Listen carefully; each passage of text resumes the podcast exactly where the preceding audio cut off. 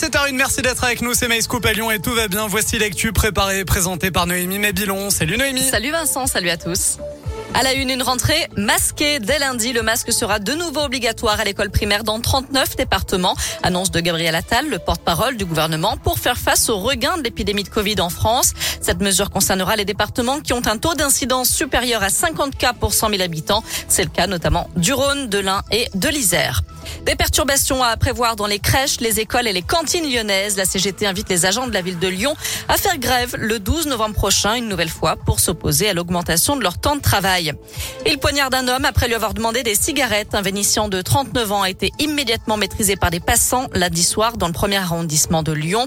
La victime âgée de 24 ans n'était que légèrement blessée elle, grâce à son blouson qui a limité l'impact du couteau. Couteau qui d'ailleurs venait d'être volé dans un bar de la place des terreaux. Le suspect devait être présenté un juge aujourd'hui. Dans le reste de l'actu, sept personnes condamnées pour des, après des tweets antisémites contre Miss Provence. April Benayoum, la première dauphine de Miss France, qui avait mentionné ses origines israéliennes lors de l'élection en décembre dernier. S'en était suivi un déferlement de messages de haine sur Twitter. Les sept accusés ont été condamnés à des amendes allant de 300 à 800 euros. Ils devront aussi verser un euro de dommages et intérêts à la plaignante et à plusieurs associations de lutte contre le racisme. Un mot de foot avec le tirage au sort du septième tour de la Coupe de France effectué ce midi. Parmi les affiches à retenir, le FC Saint-Cyr-Collonges en huitième division affrontera les Grenoblois du GF38, club de Ligue 2. Au Lyonnais va défier les Stéphanois de Côte-Chaude. Le FC Limonais rencontrera Auxerre, autre club de Ligue 2. Vous trouverez l'intégralité des affiches sur l'appli Radescoop et notre site internet www.radescoop.com. Enfin, si je vous dis Marty McFly, Vincent, vous me dites oh, Retour vers le futur. Évidemment, souvenez-vous des chaussures ouais. portées par le héros dans le deuxième volet, des sneakers montantes qui s'allument et qui se lassent toutes seules. Ah. Une réédition rare de cette paire sera mise en vente demain à 18h à la maison Aronchère à Lyon, avec plein d'autres œuvres pour promouvoir cette culture street, la culture de la rue, qui ne demande qu'à être plus connue. On écoute la commissaire priseuse Anna Hueroc.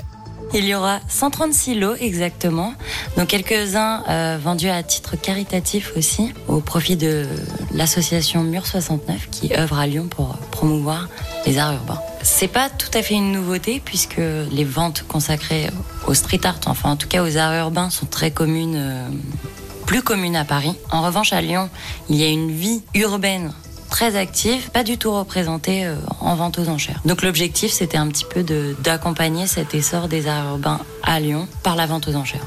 Et vous pourrez aussi suivre la vente aux enchères directement en ligne et même enchérir à condition de s'inscrire, bien sûr. Bon, pour la paire de sneakers, par contre, de Marty McFly, il va falloir faire une croix sur les vacances puisqu'elle est estimée entre 6 000 et 8 000 euros. Oui, mais c'est pas un. C'est quand même des chaussures qui s'allument. Bien sûr, et qui oui. se laissent toutes seules. Donc forcément, on gagne du temps. C'est quand même top la classe. 17h04 direction radioscoop.com avec la question du jour, Noémie. On parle de l'heure d'hiver. Adaptez-vous votre conduite à la baisse de la visibilité Vous répondez oui à 73%.